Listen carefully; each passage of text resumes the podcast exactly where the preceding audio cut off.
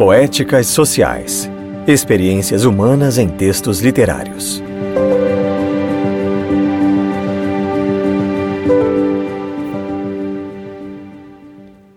A sexta edição do Poéticas Sociais, vinculado ao projeto de quarentena com o INSIS, o Instituto de Ciências Sociais da Universidade Federal de Uberlândia, tem como tema a educação indígena.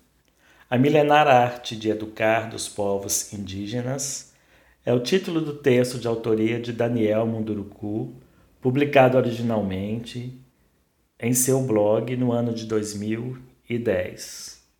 Daniel Munduruku nasceu em Belém em 1964. É escritor, professor, militante na literatura indígena, graduado em filosofia e mestre em antropologia social. Sua obra conta com mais de 50 livros.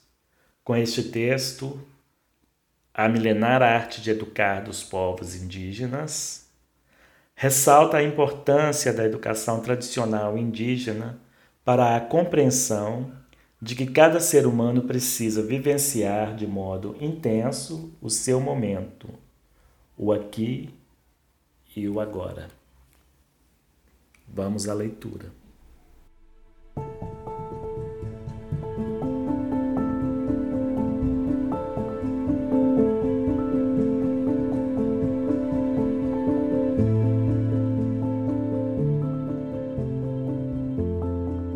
Educar é dar sentido.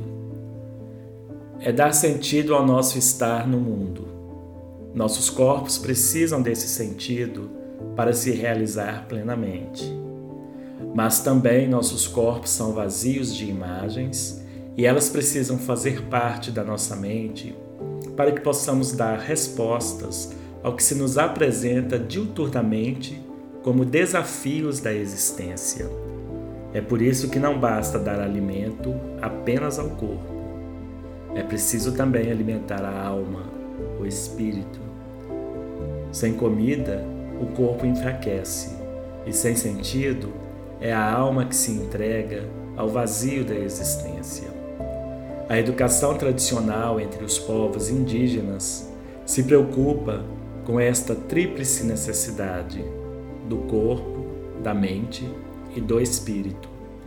É uma preocupação que entende o corpo como algo prenhe de necessidades para poder se manter vivo. Esta visão de educação é sustentada pela ideia de que cada ser humano precisa viver intensamente seu momento. A criança indígena é, então, provocada para ser radicalmente criança. Não se pergunta nunca a ela o que pretende ser quando crescer.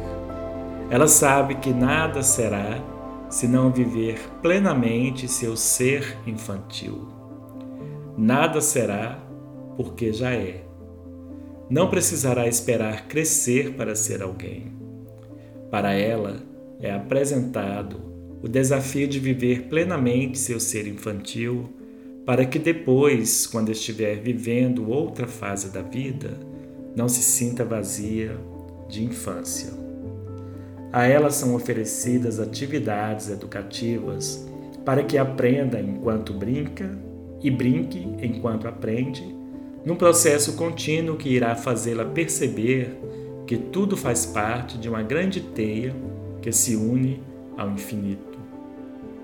No mesmo movimento, ela vai sendo introduzida no universo espiritual, embalada pelas histórias contadas pelos velhos da aldeia. A criança e o jovem passam a perceber que em seu corpo moram os sentidos da existência.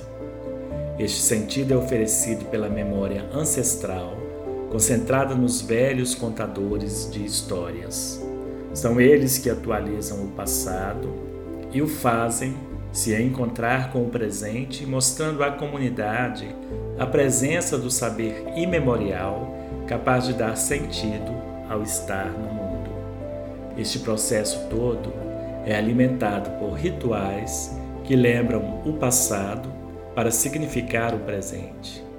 São movimentos corpóreos embalados por cantos e danças repetidos, muitas vezes com o objetivo de manter o céu suspenso. A dança lembra a necessidade de sermos gratos aos espíritos criadores. Contam que precisamos de sentidos para viver dignamente. Ordena a existência. Cada grupo de idade ritualiza a seu modo. Cada um se sente responsável pelo todo, pela unidade, pela continuidade social. Educar é, portanto, envolver, é revelar, é significar, é mostrar os sentidos da existência, é dar presente. E não acaba quando a pessoa se forma. Não existe formatura quem vive o presente está sempre em processo. É por isso que a criança será sempre criança, plenamente criança. Essa é a garantia de que todo jovem será jovem no seu momento. O homem adulto viverá sua fase de vida sem saudades da infância, pois ele a viveu plenamente. O mesmo diga-se dos velhos. O que cada um traz dentro de si é a alegria e as dores que viveram em cada momento.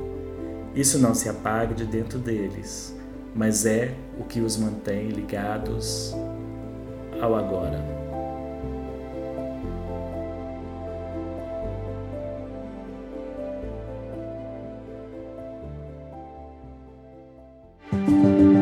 Você ouviu Poéticas Sociais Experiências Humanas em Textos Literários. Narração e produção: Valéria de Paula Martins e Márcio Ferreira de Souza. Edição: Valéria de Paula Martins.